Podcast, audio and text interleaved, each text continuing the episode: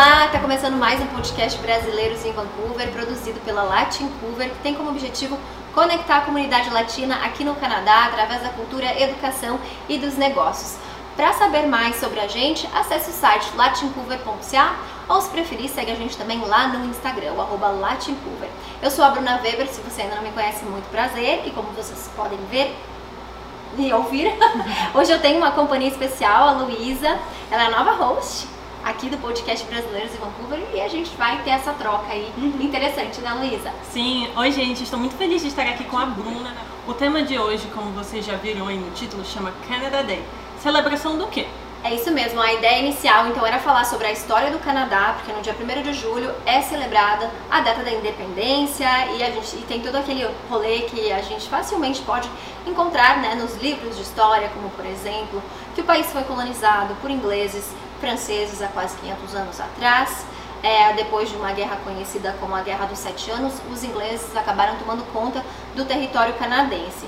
Outra curiosidade, para quem não sabe, é que o país é uma monarquia constitucional. Isso quer dizer que nós temos a rainha, mas quem manda mesmo é o parlamento, mesmo ainda tendo a rainha Elizabeth como chefe de Estado. Ela só participa das cerimônias, porque, como eu falei, é uma monarquia constitucional composta e governada pelos três poderes: executivo, legislativo e judiciário. Mas isso aí a gente vai deixar para falar em outro podcast, né, Luísa? Porque o tema de hoje ele tem muito a ver com a história do Canadá, uma história brutal, que inclusive é uma realidade no Brasil, que é a invasão territorial né, histórica do homem branco e a violência. Hoje a gente fala especificamente sobre os povos indígenas. Os povos conhecidos como ameríndios, eles habitavam, né, habitam o Canadá e outras regiões da América do Norte, eles habitaram durante milênios. Então, com a chegada barra invasão de ingleses e dos franceses, esses povos indígenas eles foram obrigados a cumprirem regras estabelecidas pelo homem branco e foram explorados em diferentes maneiras: violência verbal, violência física, violência sexual, perda de direitos de suas terras, perda de suas famílias e muitos, milhares foram assassinados. E a crueldade, infelizmente, não termina por aí cerca de 150 mil crianças indígenas elas foram obrigadas a saírem de casa para frequentarem as conhecidas residential schools, que eram escolas criadas pelo governo e a Igreja Católica para ensinar as crianças indígenas a cultura, a língua inglesa. Essas crianças, na verdade, eram obrigadas a irem para essas escolas porque era o sistema de educação aqui do Canadá. Então, essas escolas propositalmente ficavam super longe do território dessas famílias indígenas, justamente para dificultar o contato entre pais e filhos. Foi comprovado ao longo do tempo que essas escolas abusavam dessas crianças de diferentes formas e a última escola residencial do Canadá fechou em 1996, ou seja, há menos de 30 anos. E no último mês foram encontradas centenas de corpos de crianças indígenas que foram assassinadas entre a década de 60 e 70 aqui na província de British Columbia o Canadá aparenta estar se retratando aí com os povos indígenas, né, Luísa? O primeiro-ministro Justin Trudeau foi bem vocal sobre a responsabilidade do governo canadense em relação a essa tragédia.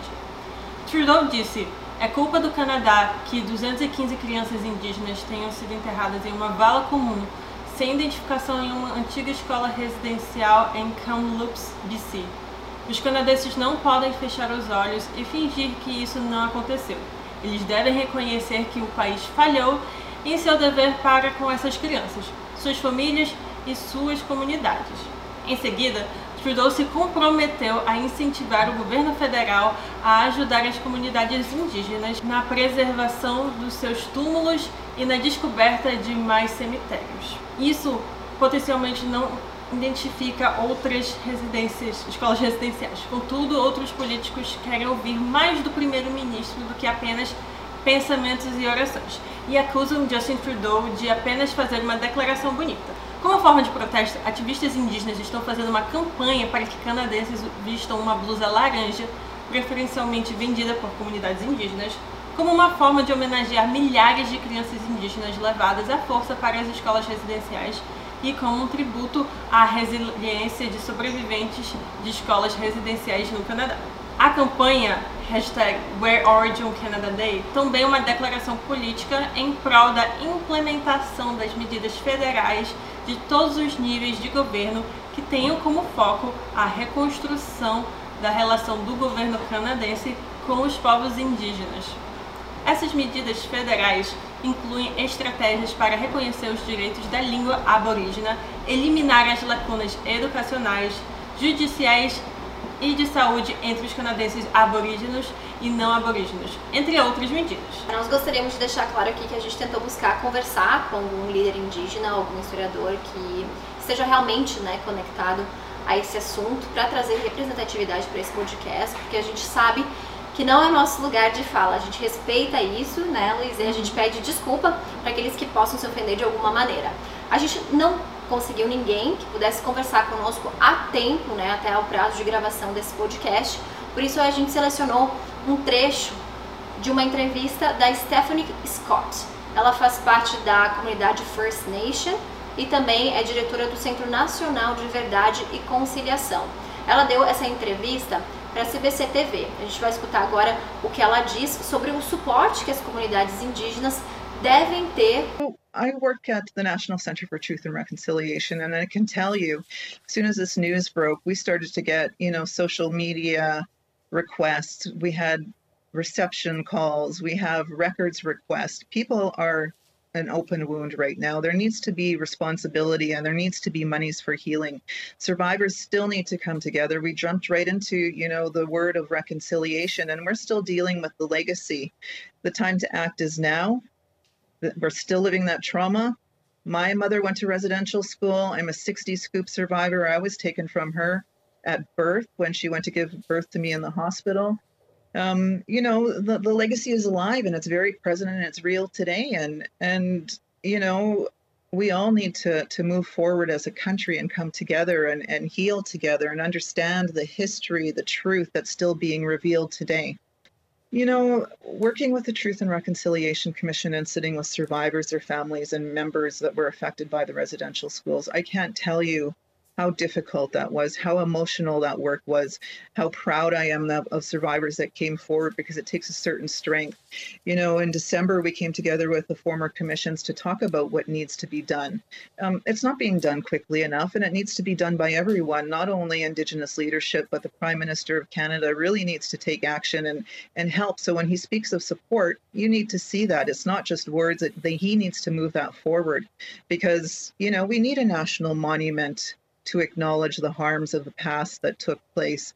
We need to see these, you know, the the shoes and, in sites that are of very large viewing opportunities. I mean, it's heartbreaking and this has been being done right across the country by indigenous peoples they're coming together you know they're putting up teepees they're feeding each other and and they're mourning and grieving together so i ask the prime minister to continue moving forward on all the calls to action that have not been addressed Já que estamos discutindo sobre comunidades indígenas, sentimos que é importante lembrar que a nossa comunidade indígena brasileira também está em constante luta.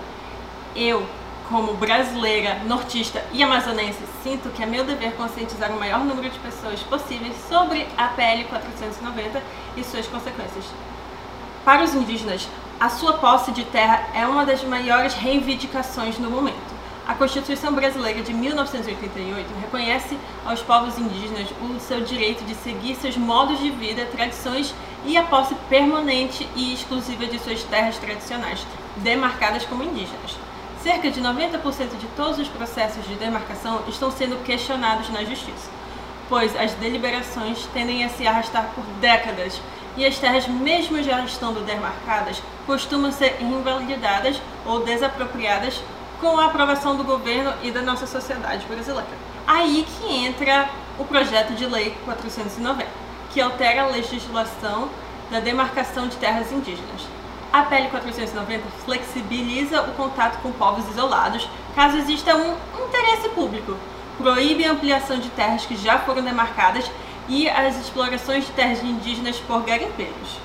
O movimento indígena tem pouquíssimos representantes no Congresso e um professor da Universidade Federal do Amazonas reclama que isso pode representar uma fragilidade e desvantagem para os povos indígenas. Por outro lado, a sociedade brasileira também se mostra apática em relação a esta pauta danosa ao meio ambiente e aos povos indígenas. E são trechos que nós achamos de uma entrevista com o professor Nelson de Souza Araújo, é um professor de geografia. Infelizmente, essa PL já foi aprovada pela CCJ da Câmara e agora vai para a votação dos deputados e depois passa ainda para o Senado. Então, caso aprovado, esses povos serão basicamente expulsos da terra para exploração de garimpo e do agronegócio. Nessa semana mesmo, Luísa, é, pela primeira vez a, a, na história, a ONU levantou a pauta de genocídio indígena no Brasil. Se por algum motivo você que está escutando ou vendo a gente aqui não é familiarizado ainda com o significado de genocídio, é basicamente a exterminação sistemática de pessoas e tem como principal motivo as diferenças de nacionalidade ou de raça, religião e principalmente as diferenças étnicas. É impossível né, não trazer o presidente Bolsonaro como protagonista dessa história. A situação no Brasil ela é devastadora. Durante a pandemia, nós escutamos o ministro do Meio Ambiente relatando que era hora de aproveitar que a mídia estava bem ocupada e que era hora de passar a boiada na Amazônia.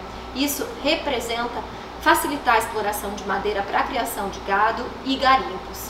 A gente poderia, eu acho que citar uma lista enorme de atrocidades ambientais e sociais feitas por esse desgoverno, é, como a diminuição de recursos para institutos de preservação ambiental, como o despejo de famílias indígenas em plena pandemia. Sem contar, é claro, a marginalização desses povos. A gente precisa estar tá atento a tudo isso, a gente não pode mais omitir opiniões, é, pois omitir, né, infelizmente, é estar ao lado do opressor, Luísa. Sim, Bruna. Uh, durante a pandemia eu estava em Manaus por muito tempo e eu pude ver em primeira mão essa situação acontecendo. Atualmente está tendo muitas enchentes em Manaus, então as pessoas que moram no interior, que são ribeirinhos e indígenas, estão sofrendo com tanta tragédia no momento, mais o Covid, mais esses ataques das suas terras. Infelizmente é uma situação muito triste. E nós temos que falar sobre isso, pois com o diálogo nós podemos conscientizar mais pessoas e talvez ajudar esses povos indígenas e ribeirinhos. É, e é, um, é um desafio, né? Porque assim, dentro da nossa bolha, eu consigo, as pessoas próximas a mim, elas têm essa noção. Agora, pessoas que estão fora da nossa bolha, né? Esse que é, é isso que a gente precisa tentar chegar a essas pessoas. E nós vamos deixar aqui na descrição desse podcast como é possível se informar e de alguma forma poder contribuir para a proteção e a luta dos nossos povos indígenas. Eu quero então indicar a Survival Brasil, que é uma organização que defende não só os povos indígenas do Brasil, mas ao redor de todo mundo. E também eu quero indicar alguns perfis no Instagram que tem um conteúdo muito legal, que é a Sônia Guajajara, líder indígena, Alice Pataxó, ativista palestrante e comunicadora indígena, e também o Tiago Ávila Brasil ele é ativista ambiental. Lá tem muito assunto interessante. E para finalizar, a gente deixa aqui uma fala do Ailton Krenak, que ele é escritor, pesquisador, ambientalista e líder indígena. Inclusive, já deixo uma dica aí de leitura, que é o livro Ideias para Adiar o Fim do Mundo. Até o próximo podcast. Obrigada por escutar a gente até aqui. Queremos ver você no próximo podcast Brasileiros em Vancouver. E, mas é uma coisa absurda como que a, as vozes de fora da Amazônia falam muito mais, dizem muito mais sobre aquele lugar do que as vozes de lá. Por isso que eu gosto muito da oportunidade rara, trocando impressões sobre aquele mundo, que a gente podia pensar que é um mundo também é, à parte. À parte. Nós estamos imersos nessa, nessa atmosfera toda. Então eu acredito que o que a gente tem é que, na medida de cada instante e de cada start que a gente tem, interagir no lugar que a gente está. Lá pela década de 80, final de 80, tinha uma expressão que era agir, local, agir localmente localmente e pensar globalmente. globalmente. Eu acho que continua valendo. Né? Tipo assim, não transforma o seu, o, sua casa e o seu quintal numa lixeira. Porque se você transformar o seu quintal, o seu corpo, a sua casa numa lixeira, você está transformando o planeta numa lixeira.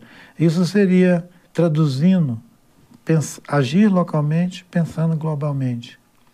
Se a gente quer respirar, se a gente quer beber água limpa, olhar o céu, é melhor a gente continuar fazendo um exercício mais de limpeza desses lugares, é isso. Tem uma frase que diz que nós estamos todos numa mesma canoa, e que agora não dá mais para saltar fora. E a canoa está afundando. Então essa imagem, que é uma imagem muito forte, de que nós, não, nós estamos na mesma canoa, sobre a terra, ela é verdadeira. Não dá para correr. Se você for para o Himalaia, se o Dalai Lama decidir que vai para o Himalaia e vai ficar só meditando, não vai refrescar para ele. Vai ter uma hora que o Himalaia vai rachar e ele vai afundar lá dentro.